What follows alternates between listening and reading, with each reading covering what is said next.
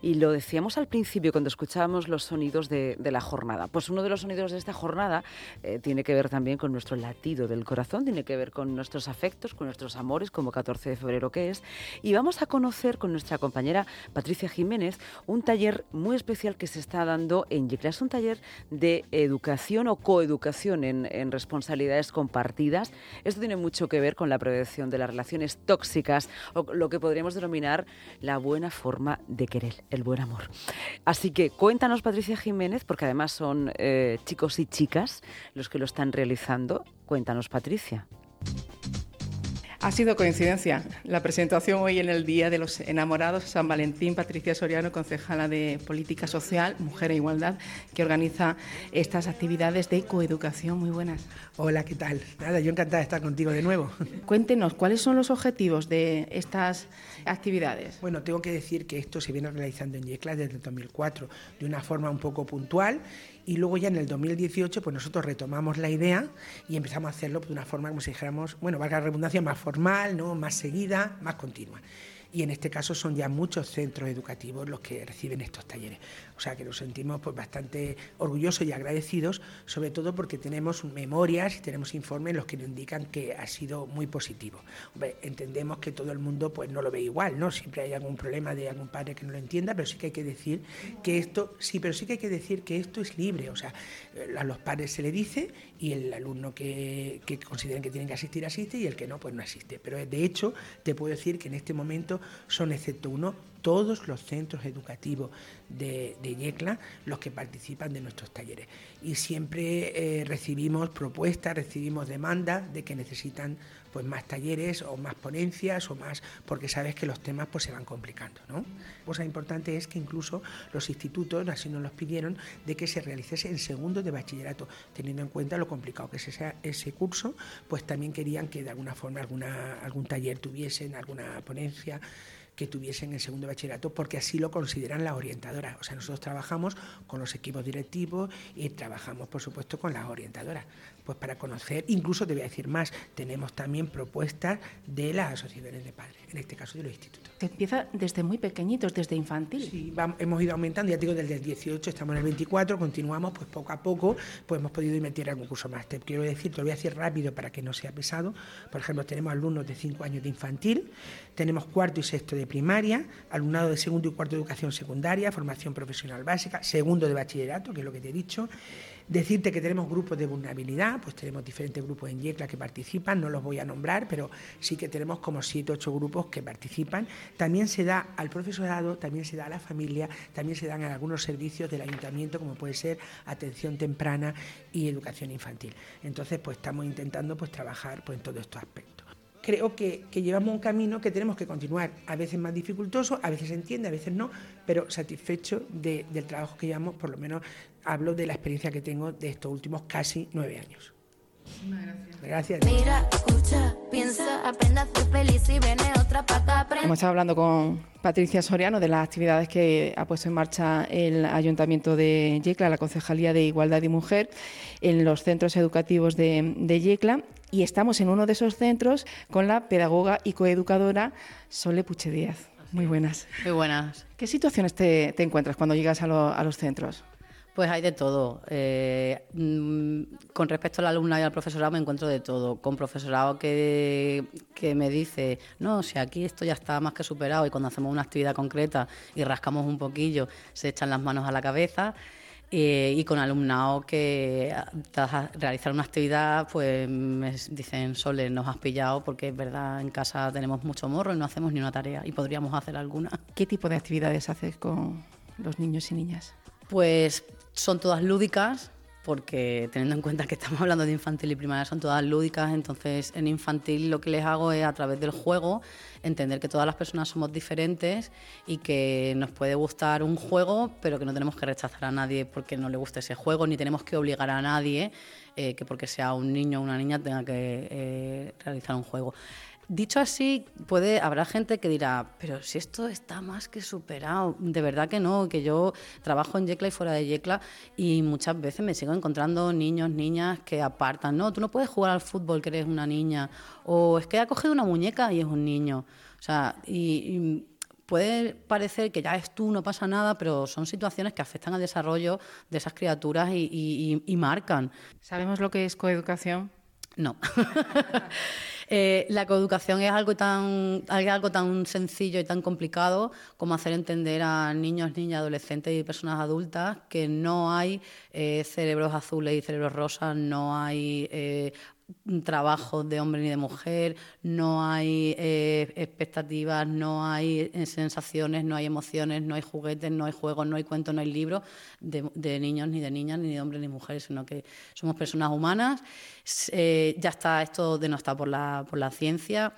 hace años se hablaba de que sí que había una diferencia entre el cerebro del hombre y la mujer. A día de hoy esto se llama neurosexismo y, lo que nos dice la ciencia es que el cerebro de los bebés son cerebros plásticos, lienzos en blanco. Entonces, si yo tengo la imagen de lo que es un hombre, que un hombre tiene que ser de esta determinada manera, educo a ese niño hacia ese lado y entonces ese niño probablemente conforme vaya creciendo y cuando se convierta en un hombre habrá adquirido ciertas características que se le presuponen a hombres y con las mujeres igual.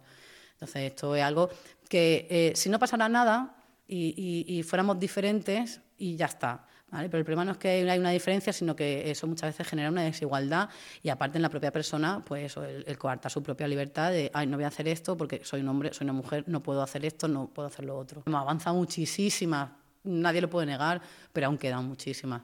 Porque eso, muchas veces esa diferencia luego se transforma en violencia. No es una regla de tres, no significa que porque haya, pero muchas veces estas desigualdades se transforman en violencia y, bueno, creo que todo el mundo estaremos de acuerdo en que queremos una sociedad libre de violencia y que el modelo que hemos estado educando hasta ahora en unas cosas va bien, pero hay otras, a la vista está, que van mal. Bueno, ahora insisto entonces, ahora que están a punto de dar ese cambio del cole al instituto.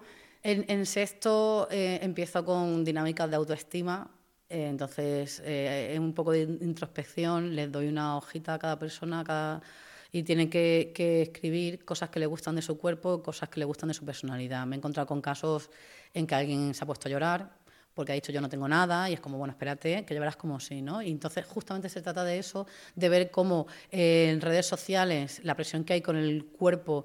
Yo me encontraba antes a, a chavalas en tercero de la ESO que me decían, ostras, me ha venido bien hablar de estos temas porque estoy haciendo, tengo algún, una relación un poco así con la, con la alimentación, con la comida, eh, y a mí ya me ha pasado hace, desde hace dos o tres años que ya me lo están diciendo en sexto, ¿vale? Por, precisamente porque como están con el móvil, la presión estética es brutal, entonces hay gente, sobre todo niñas, porque afecta más a, los a las niñas, cada vez a los niños más, porque la presión, al final, la presión estética compleja y si yo te complejo, gano dinero con productos, tal. Entonces, si hasta ahora solamente he acomplejado a niñas y mujeres y me ha dado pasta, pues voy a complejar a niños y hombres para que me den claro. Pero entonces hablamos de todo esto y luego les cuento el cuento de Yo voy conmigo, de Raquel Díaz Reguera, que me parece fantástico y maravilloso, fabuloso, en el que hablamos un poco de, esa presión social, ahora que están en sexto, parece que cuando pasan al instituto se tienen que convertir en otra cosa, es verdad que entran en la, en la etapa de la pubertad, qué tal, pero un poco hablar, anticipar un poquillo esa, eso que se puedan encontrar para que, para que no tengan tanto miedo y para que sepan que, que tú puedes ser una niña estupenda sin que te guste pintarte el ojo ni llevar la, la camiseta por encima del ombligo y que puedes ser un niño estupendo si no te gusta el fútbol y eres más sensible y no pasa absolutamente nada. Sigue siendo una niña estupenda y sigue siendo un niño estupendo. Y en cuarto, sí que habláis eh, de corresponsabilidad de las casas y, eh, de, biografías de mujer. Sí, en cuarto de primaria lo que, lo que se trabaja es la corresponsabilidad a través de una actividad en la cual eh, vamos entrando de manera figurada, cada cual en su imaginación, entrando a su casa, ¿no? Entonces enumeramos, venga, ¿qué tareas puedes hacer en la cocina de tu casa? Da igual quién las haga pero qué tareas se pueden hacer, venga, y en el baño y en no sé dónde. Entonces vamos eh, un poco viendo que en la familia tenemos que arrimar todo el mundo el hombro, eh, que no es justo que todas las tareas las haga mamá o las haga mamá y papá, que es lo que me suelen decir, sino que esto es tarea de todo, evidentemente, cada cual a su nivel, pero muchas veces cuando terminamos de hacer esta actividad me dicen, Sole, pues es lo que te decía antes, Sole, nos has pillado, eh, es verdad, no tenemos excavatoria, podríamos hacer muchas, más muchas tareas más de las que hacemos, pero la verdad es que le echamos morro. Entonces también un poco que vean que en una casa hay que hacer un montón de cosas y, que no es justo, que si estamos hablando de que todo el mundo tenemos derechos y obligaciones, no es justo, insisto, en que todo recaiga en la mamá, porque la mamá, porque yo, se lo digo, yo estoy segura de que muchas de esas mamás también trabajan fuera y dentro, igual que muchos de esos papás, pero lo que oigo más son las mamás, ¿no? Y un poco también desterrar si oigo, alguna vez de es que mi madre no trabaja que digo, bueno, será que no cobra, pero mira todo lo que hemos apuntado en la pizarra todas las tareas que hay que hacer, si eso no es trabajar. Y luego con la biografía, con la biografía de las mujeres lo que hacemos es, mediante un juego de quién es quién, quién es ella, pues un poco que vean que sí que es verdad que conocemos un montón de biografías y nombres de hombres que han aportado eh, a la cultura y al avance social, eh, pero hay otras mujeres que, también han hecho grandes aportaciones y que no conocemos. Entonces, mediante este juego, luego también le pongo algún pequeño vídeo de alguna mujer, pues yo qué sé, Hedy Lamar, con todo el tema de la wifi, les hablo también de Concha Segura, eh, no sé, de Valentina Terescova, la primera mujer en el espacio. Y entonces, un poco, eh, una vez en un, en un taller, un niño en cuarto de primaria me dijo, solo he aprendido algo y es que yo siempre me he reído de mi hermana porque ella decía que quería ser astronauta. Yo le decía, madre mía, ¿tú dónde has visto una, una, mujer astronauta? Dice, ahora me he dado cuenta de qué hay, pero es que además me he dado cuenta de que si mi hermana fuera la primera, ¿qué? Y es como, eso. Ese es el objetivo, ¿no? Que, que veamos, pues eso, que, que, la coeducación lo que trata es de ayudar a niños y a niñas para que puedan desarrollarse libremente. No se trata de imponer, porque lo que hacemos con, muchas veces es o sea, hay gente que me dice, no, es que la coeducación impone. No, lo que impone es nuestra cultura que llevamos arrastrando durante muchísimo tiempo. Por eso lo de los pantalones, por eso las modas que cambian, ¿no? Y, un poco que, vayan entendiendo que, aunque es complicado, porque la sociedad presiona y presiona mucho, pero que, que tal y como son, son personas estupendas, bellas y perfectas. Muchísimas gracias. Gracias a ti. En la charla de Sole hemos aprendido que no tenemos que ayudar a nuestros padres, tenemos que colaborar, porque nuestros padres no, no, pueden estar siempre haciendo las cosas y nosotros estar jugando ahí con los videojuegos. tenemos que colaborar, que colaborar más y no, y no, ayudar. Que mejor tienes que, que estar con personas que, que, no les importe cómo seas, en vez de estar con personas que, que quieran que seas de una manera diferente. Nos ha dado una soja para poner lo que pensábamos sobre nuestro cuerpo y nuestra personalidad, lo que más nos gustaba. Bueno, pues yo he aprendido a que te tienes que querer a ti mismo. Si no nos amamos a nosotros mismos es que es muy malo porque significa que no nos queremos y queremos ser distintos a lo que ya somos, cuando en verdad nosotros somos perfectos, tal y como somos. La niña no puede lavar porque es que tiene que bailar, sí bailar,